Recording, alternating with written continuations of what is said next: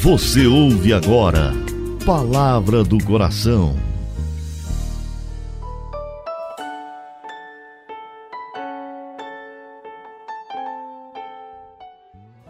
Em nome do Pai, do Filho e do Espírito Santo. Amém.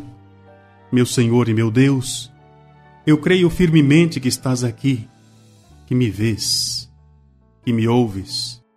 Adoro-te com profunda reverência. Peço-te perdão dos meus pecados e graça para fazer com fruto esse momento de oração. Minha Mãe Imaculada, São José, meu Pai e Senhor, meu anjo da guarda, intercedei por mim.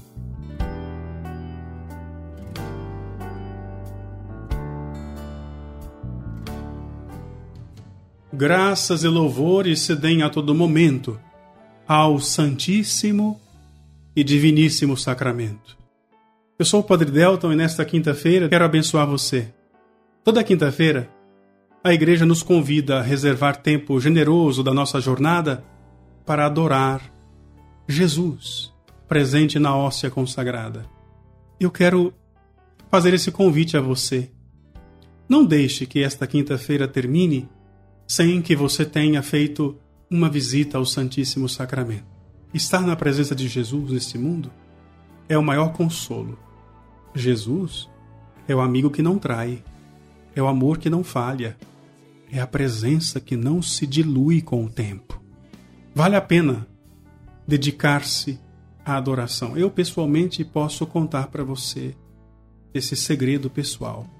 Muitas vezes, quando estou esgotado e abatido, me coloco ali diante de Jesus Confesso que algumas vezes eu nem sei o que dizer, não sei falar, não sei rezar. Eu tenho 20 anos de padre e ainda estou aprendendo a rezar. E quando eu não sei o que dizer, eu fico calado, mas fico na presença dele. E é ali que as minhas forças são restauradas. Te dou o testemunho para que você também faça experiência. E quando você for rezar, não se esqueça de pedir pela obra Coração Fiel e precisa muito nesse mês de fevereiro chegar ao 100% do projeto junto ao coração. Peça ao Senhor que nos dê o um milagre por meio das doações daqueles que sabem que esta obra veio do coração de Deus.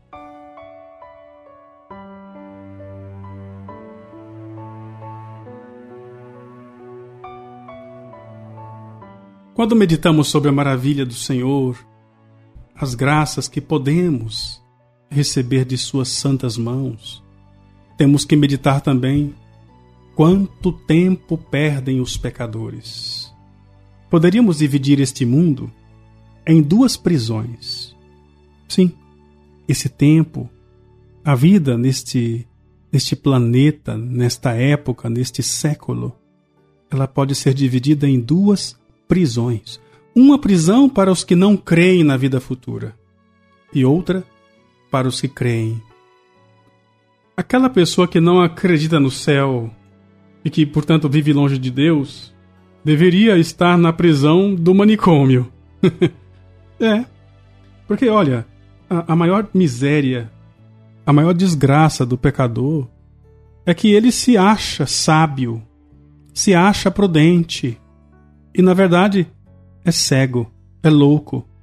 Quantos vivendo no pecado, na prisão do pecado, acabam por fazer piada observando a vida dos santos, desprezando os dons da eternidade.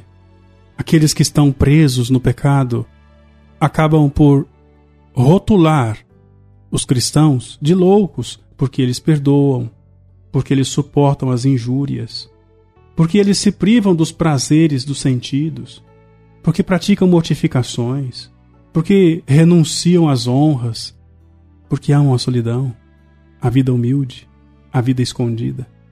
E olha só, aquilo que o mundo chama de loucura, Deus abençoa com a sua presença. A sabedoria deste mundo é que é loucura diante de Deus. Os olhos do nosso Pai do céu, quando contemplam o pensamento, o sentimento das pessoas neste mundo, acabam ficando pesarosos, porque são pessoas que estão caminhando para o abismo sem perceber. Um dia eles vão reconhecer essa loucura. Quando? Talvez quando não tiver mais tempo para se converter. Talvez na hora cruel do desespero. Naquela hora, inclusive, o livro do Apocalipse cita esta cena. Muitas pessoas vão dizer de si mesmas: Onde é que eu estava com a cabeça? Por que perdi tanto tempo? Por que essas montanhas não caem sobre mim? Por que estou perdido? É nessa hora que os prisioneiros do pecado perceberão a loucura a que estavam atados durante este mundo. Na verdade, não teremos outro nome para definir senão esse: loucura. Viver nesta terra e perder a graça de Deus? Perder a alegria do céu por causa de dez minutos de prazer? É loucura. Faço uma pergunta a você para simplificar este raciocínio. Você seria capaz de fazer algo proibido, sabendo que isso te deixaria com a mão queimada, ou até mesmo dentro de um túmulo por um ano? Você seria capaz de de, de arriscar um ano da sua vida para ficar com a mão queimada num pecado ou até mesmo para ofender a Deus? Claro que não. Qualquer pessoa em sã consciência vai pensar assim: não é justo uma pena de um ano por um pecado de cinco minutos. Só que, na verdade, a pena que aguarda os pecadores é eterna. E o pecado é sempre alguns minutos. Meditemos sobre isso para que tenhamos força para não pecar.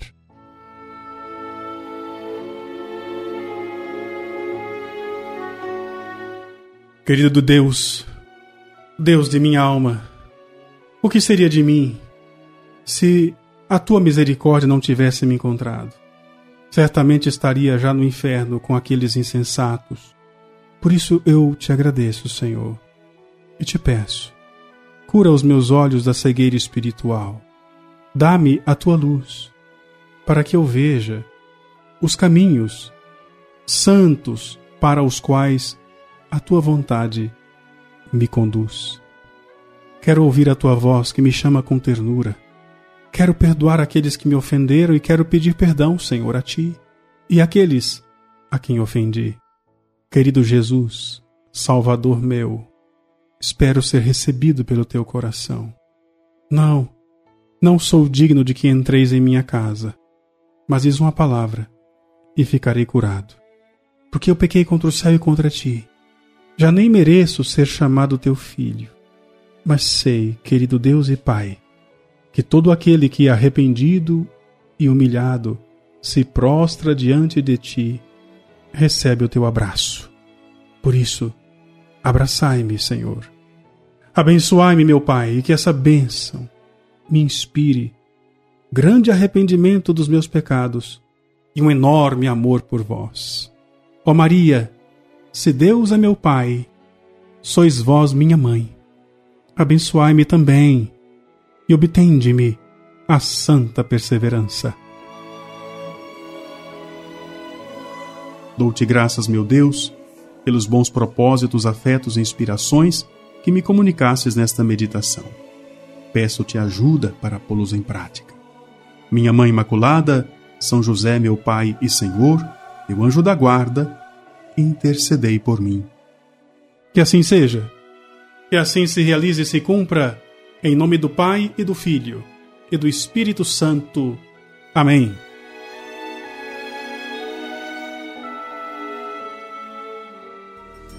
Você ouviu Palavra do Coração